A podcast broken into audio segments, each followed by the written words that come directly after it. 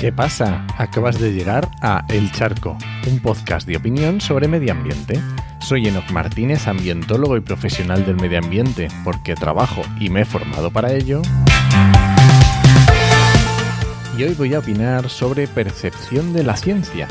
Pero este podcast pertenece a Podcastidae, la red de podcast de ciencia, medio ambiente y naturaleza, y lo puedes encontrar en enochmm.es barra el charco.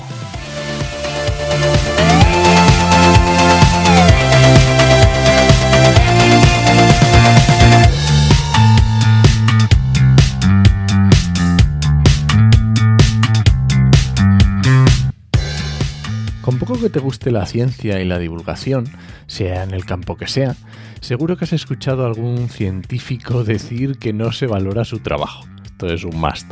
Seguro que le has escuchado quejarse de que no tiene financiación, de no sé, de falta de personal, de que si se tienen que ir fuera de España. Y esto es, por supuesto, absolutamente cierto. Y a mi modo, de ver es una, es una pena y un despilfarro de recursos, por supuesto. Porque la innovación, hablo como país, la innovación o la haces o se la pagas a alguien que la haga. Obviamente por un coste mayor. En España tenemos un gran problema con la ciencia que creo que radica en la percepción de la ciencia que tiene el ciudadano común, cualquier persona que va por la calle que no tiene nada que ver con la ciencia. Me refiero a ese, a ese, a ese ciudadano que, que no sabe nada de ciencia y que tampoco tiene incentivos para aprender o para enterarse. Ya sabes, los que los, son los que no conocen que no conocen. Y esto lo puedes aplicar a cualquier cosa. Si no sabes que existe el punto de cruz, ¿cómo te va a llegar a interesar el punto de cruz? Bueno, pues esto es lo mismo, ¿no?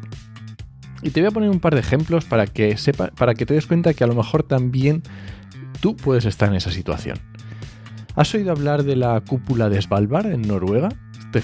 ha salido un montón de noticias. El Banco Mundial de Semillas en el hielo, ¿no? Que está allí entre pingüinos. ¿Sabes que en España tenemos 35 de esos bancos de germoplasma? Si no lo sabes, ¿cómo vas a saber que se necesita financiación para que esos 35 bancos de germoplasma sigan funcionando?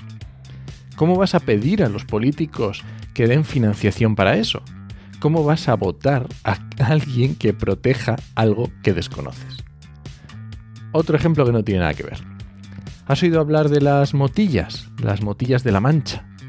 Pues son construcciones prehistóricas de la Edad del Bronce en las que se fortificaba un pozo, un pozo de agua, se hacía una fortificación alrededor. Y no estamos hablando de Mad Max, estamos hablando de, Castilla-La Mancha. El mejor ejemplo es la motilla del Azuer, en Daimiel, que si no conoces, vete a verla. Pero hay muchas más, están muy cercanas. Si no sabes que existe algo así, ¿cómo vas a pedir a los políticos que den financiación? ¿Cómo vas a votar a alguien que proteja algo que desconoces? Y obviamente se está trabajando muy duro, por, por, supuesto, y hay cientos de ejemplos, no sé, Ciencia en el Parlamento, el Pino Science, Desgranando Ciencia, Naucas, yo qué sé, montones de divulgadores en redes sociales. Y ojalá todos los científicos fueran así. Pero la verdad, en mi experiencia, esto no es la norma. Mira, te pongo el caso. En el podcast de actualidad ambiental hablamos cada semana con un experto en un determinado tema, ¿no? Un tema relacionado con el medio ambiente y desde, bueno, desde un punto de vista bastante amplio.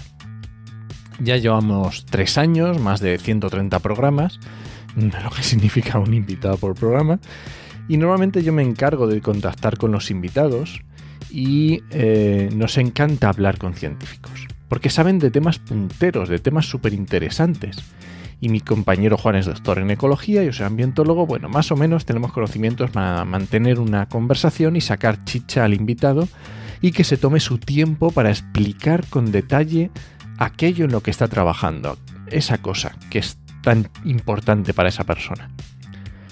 Pues sin ninguna duda, el colectivo que me es más difícil conseguir que vendan al programa son los científicos. Siempre están muy liados, o, directamente ni responden o te dicen llámame en un par de meses o es que mira ahora estoy con la tesis, oye es que ahora mira, es que mm, no sé qué, nada.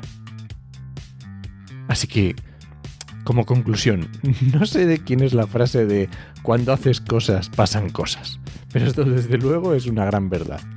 Y quejarse está muy bien, pero explicarle a la gente en qué consiste tu trabajo y cuánto de importante es, sirve para que sepan que te necesitan.